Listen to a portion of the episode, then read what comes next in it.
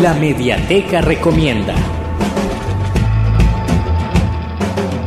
En la Mediateca Recomienda de esta semana traigo un artículo editado por la Universidad de Nueva Granada, Memoria Histórica y las Víctimas. El presente artículo tiene por objeto realizar una aproximación al concepto de la memoria y en especial al de memoria histórica en el marco de los procesos transicionales. En esta exploración de la evidenciarán diversos problemas para su definición y desarrollo, en especial aquellos que surgen desde la perspectiva de los sujetos implicados en los procesos de elaboración, apoyo y difusión de la memoria en el marco de los conflictos armados.